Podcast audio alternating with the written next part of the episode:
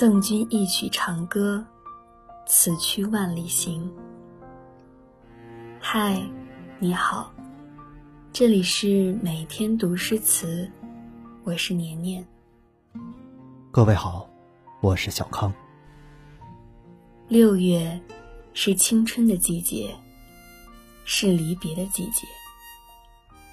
高考的硝烟刚去，离别的脚步就近了。高中生，十八岁的青春年华，以两天考场上的奋笔疾书作别。如今成绩公布，三年最难熬的日子已成过往。但书桌上堆得厚厚的卷子，寝室熄灯后悄悄打开的台灯，和曾经互相依靠过无数次的走廊栏杆，都悄悄镌刻在了记忆中。大四的学生收拾包袱，告别四年的校园时光，或初入职场，或继续深造。离开的时候，身后的一扇扇门虚掩着。曾经笑过、闹过、狂奔过的走廊，此刻静悄悄的。回过头，这里的一切，像是第一次带着行李和万千情绪刚来到这里一样。只有尘埃和记忆，还在空气中飞舞。我们每个人，都有过那些少年和青春时光。还记得。高考结束的那个晚上，如释重负的自己走在街上，看着路灯下自己的影子，在嬉嬉闹闹中不断的被拉长和缩短。在对未来的憧憬中，那时的我们还不懂得什么是别离，以至于不会去珍惜相伴时的相视一笑，更没有去珍惜与老师、同学。郑重道别的机会。后来，我们都经历过很多很多别离，有的留下一句波澜不惊的再见，也有的黯然消失，只留下一个沉睡在联系人列表的头像。路灯下的自己，在不同的路口，总会遇到不同的人。我们一起看着地上拉长的影子而欢笑。而过了这个路口，地上的影子就在不断的缩短。走着走着，欢笑变成了沉默。当影子缩成一个点时，我们相拥告别，只剩下自己在被泪水模糊的灯光中独自前行。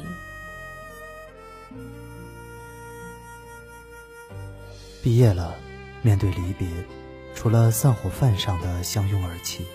我们总会在朋友圈或微博上留下一段意味不明的文字，或者一张模糊的照片，以此告别青春，告别同窗。聚散离合，相逢无期，其中况味，自古以来都在触动着我们的情感神经。也正是如此，古代诗词中的离别聚散之情，跨越千年。今日仍能成为我们与之共通的瑰宝。说起送别友人的诗篇，最先映入你脑海的是什么呢？我最先想起的是那首小时候不知其意时便能背诵的《赠汪伦》。这首诗简短易懂，短短四句就描绘出了一幅生动的送别图景。后人考证。这位汪伦先生应该是李白在游玩途中结识的当地友人，因此这份离别在山水美景、游玩之乐的衬托下显得格外豁达。没有寻常的扭捏与不舍，诗人大笑着挥别伴侣，开始下一段奇遇。《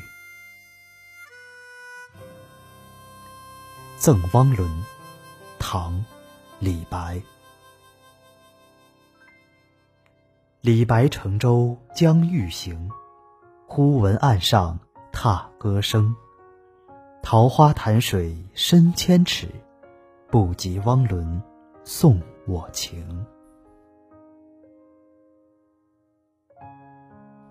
自然不是每段离别都这般轻松，在只有马上相逢传纸笔的年代，离别意味着长久的相隔与思念。自然，也不是每个人都有诗仙的潇洒肆意。一首《送神子归江东》，写出王维的细腻与深情。渡口冷冷清清，渔人将船划向远方。而这艘船上，正是诗人还未离开便开始思念的友人。诗人一腔深情无处寄托，只好放飞想象。宽慰着友人，也像宽慰着自己。这种极其克制的抒情，让全诗显得哀而不伤，十分耐人寻味。《送神子·归江东》，唐·王维。杨柳渡头行客稀，古诗荡桨向林齐。唯有相思似春色，江南江北。送君归。这一段别离的诗中，人选择淡淡相别；另一段离情的主角却将这份难过直抒。同是唐朝的大诗人，感叹时事、心系黎民的白居易，用最凄切的词语成诗，怕是依然抒不尽离别的苦楚。秋风萧瑟。凄然相离，亲爱的友人啊，请不要再回望我了。我们的目光相接一次，我便肝肠寸断一回。这首诗放大了离别中悲痛的成分，也因这种直白而显得格外打动人心。